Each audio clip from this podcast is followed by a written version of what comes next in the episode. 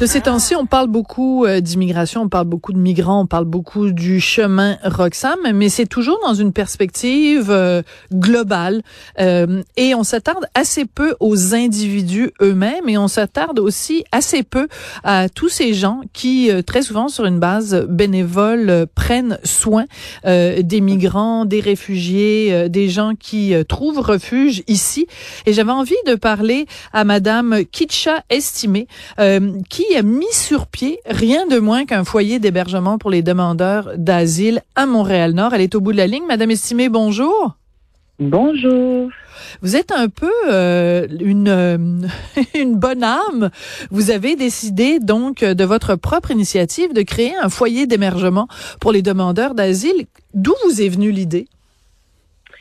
Bon, merci beaucoup pour m'accueillir.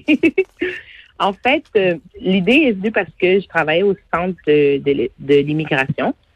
Et puis, bon, quand j'ai regardé tout ça, j'ai vu comment que les gens rentraient, ça sortait, puis que je voyais que c'était très difficile pour eux.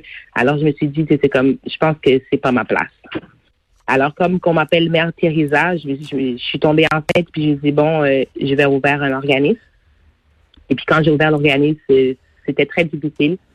Puis euh, ça commençait à, à, à, fonctionner, tout ça. Puis j'ai dit, bon, euh, je pense que je suis sur la bonne voie. Puis j'ai, j'ai eu euh, le diocèse qui m'a répondu. C'est un ancien presbytère à Montréal-Nord. D'accord. Et puis j'ai loué.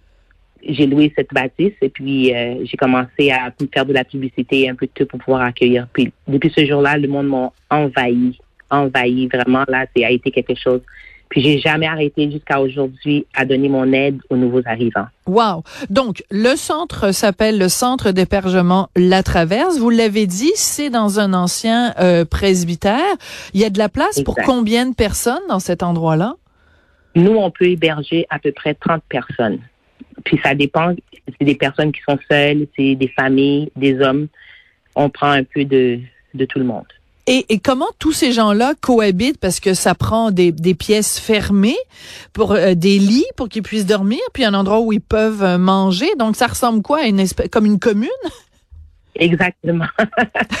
Écoute, je vais t'expliquer ça. Oui, vas-y, allez-y. c'est une ancienne, c'est une ancienne, euh, un ancien presbytère. Ça veut dire que les chambres, ils sont séparées en deux. Puis nous, on a fait d'une façon pour qu'on puisse accueillir le plus monde, de plus de monde possible.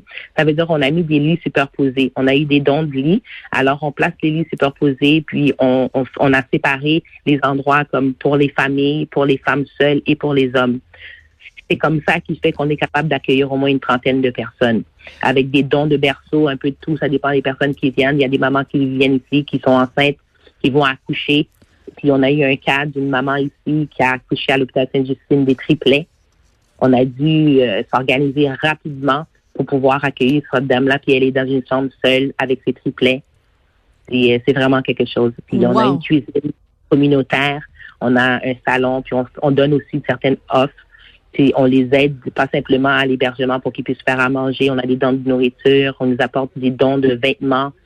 Écoutez, c'est quelque chose qui est vraiment pas facile mais avec mon cœur, c'est comme pour moi, c'est super là. Moi, je veux savoir, en date d'aujourd'hui, euh, tout ça est fait sur une base où vous, vous avez décidé de mettre euh, sur pied ce centre-là. Vous accueillez des gens qui sont euh, rentrés ici, mais qui n'ont pas encore de statut officiel, donc des, des demandeurs d'asile si vous pouviez accueillir tout le monde, il y aurait, il faudrait que vous accueilliez combien de personnes? Parce que là, 30, 30 places, c'est pas beaucoup. Face à la demande, face aux besoins, ce serait quoi l'idéal de pouvoir accueillir combien de personnes? Écoutez, pour le moment, il y a beaucoup, beaucoup de demandeurs d'asile qui rentrent à Montréal.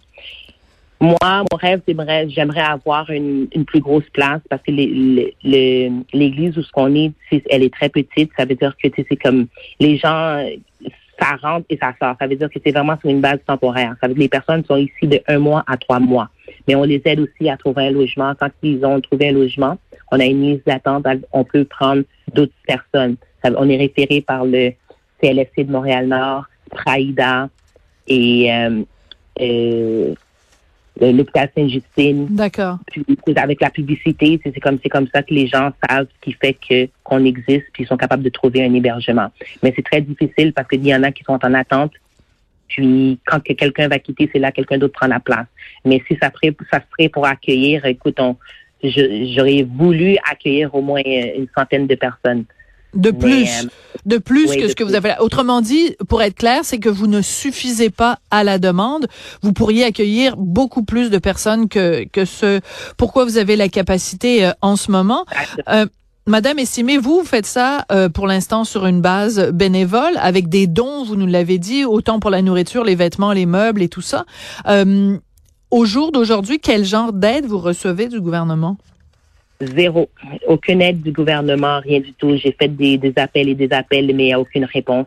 Puis présentement, euh, c'est comme c'est très dur pour moi parce que j'ai bâti cette, euh, cet organisme euh, pendant que c'était la pandémie. Puis ça a été très difficile. On a comme beaucoup de petits problèmes aussi qui est pas facile. Et puis on a comme des petites dettes.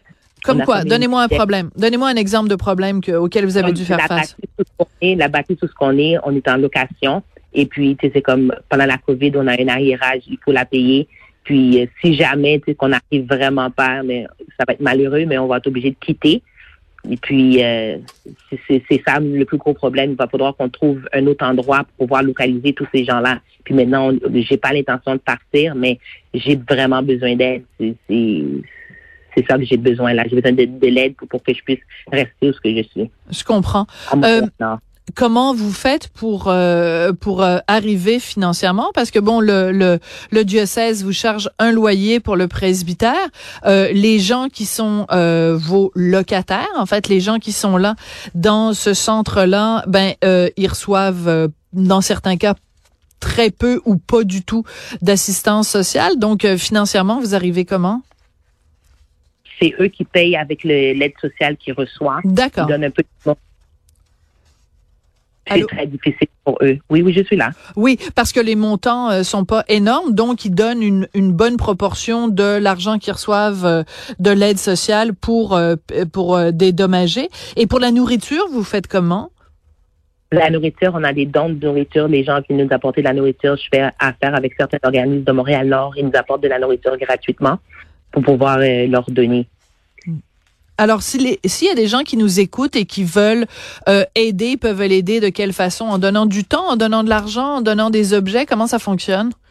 Ils peuvent, ils peuvent nous aider de deux façons, monétairement et puis euh, en donnant des objets aussi pour pouvoir euh, aider les familles qui sont dans le besoin.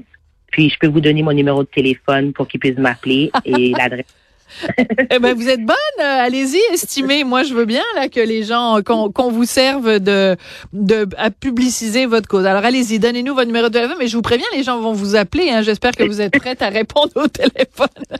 J'ai pas le choix parce que les, les gens ont besoin de moi. Oui. Ils ont besoin de moi. Un bon service. Ils aiment mon service. Alors je suis là pour eux mon but, c'est vraiment de, comme de continuer d'être Mère Teresa pour pouvoir leur servir. J'adore ça. Allez-y, Mère Teresa. Donnez-vous, donnez votre numéro de téléphone. D'accord. Les bons téléphone du centre, c'est le 514-326-4995. On est situé au 11 891 Sainte-Gertrude à Montréal-Nord.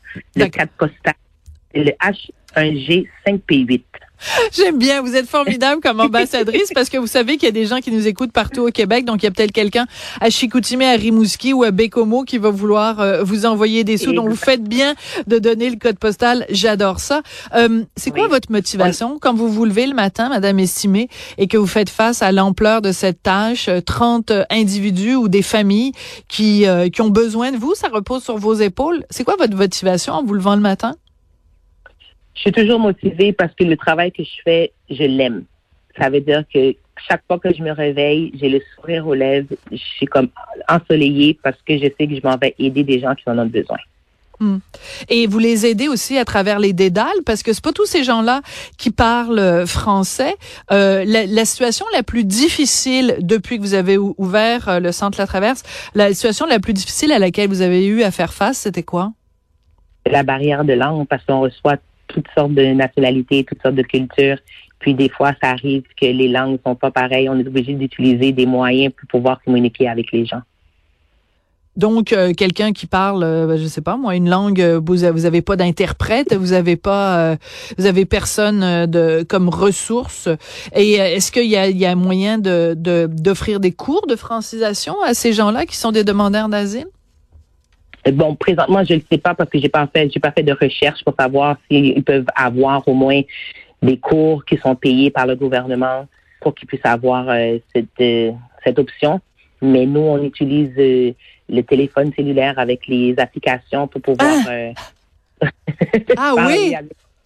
Bien sûr, avec les bénévoles qui viennent nous voir, ça dépend quel bénévole de quel pays que la personne vient. Puis on dit, admettons exemple, la personne parle espagnol, on trouve une bénévole espagnole et puis vient faire tout le travail. Wow. avec ça aussi, même moi, j'apprends à parler plusieurs langues. ben oui, c'est absolument euh, incroyable. Et quand vous faites un appel comme ça à des bénévoles, il y a des gens qui se présentent, il y a des gens qui euh, qui donnent de leur temps, qui donnent de leur énergie pour venir euh, vous donner un coup de main? Bien sûr, des fois aussi les gens qui ont habité ici, qui sont qui ont quitté, ils sont ils, reviennent toujours pour, nos services. Ah oui? Oui, oui, oui. Ils viennent faire le bénévole, ils nous aident à nettoyer, à placer les dons qu'on reçoit, à les laver. Oui, oui, oui, vraiment, c'est comme c'est c'est quelque chose de magnifique. On a pour le moment, on est vraiment comme bien tombé. Les gens sont vraiment là pour nous. Ah, mais ça, j'adore l'idée donc des gens qui, euh, au cours des derniers mois, des dernières années, euh, ont bénéficié de vos services et qui la décident de, qui sont trouvés une place dans la société, un travail, etc. Et qui la décident de revenir vous voir pour vous aider. Je trouve que c'est une façon magnifique de boucler la boucle, de boucler la boucle. Et euh, c'est une belle histoire d'humanité. Ben écoutez, euh, Kisha, estimé, merci beaucoup pour le tout le travail euh, que vous faites. C'est très important. Et puis en espérant que les pouvoirs publics euh, vont entendre euh, votre témoignage et que vous allez pouvoir recevoir de l'argent du gouvernement pour continuer cette œuvre-là. Puis je pense que vous avez donné tous les coordonnées, le numéro de téléphone, le code postal. Il manque juste après la géolocalisation, puis on va être parfait. Exactement. Je vous remercie énormément pour m'avoir donné le, le, temps de pouvoir parler pour que les gens puissent m'écouter. Je vous remercie énormément. Absolument. Puis je pense que vous allez avoir beaucoup d'auditeurs de Cube qui vont euh, qui vont euh, venir euh, en aide à votre cause parce que c'est très touchant puis c'est un beau témoignage. Merci beaucoup, Madame Estimée. Merci à vous. D'accord. Ben, merci beaucoup à tout le monde. Merci à Charlie Marchand à la réalisation, la mise en onde. Merci à Marianne Bessette à la recherche et on se retrouve très bientôt.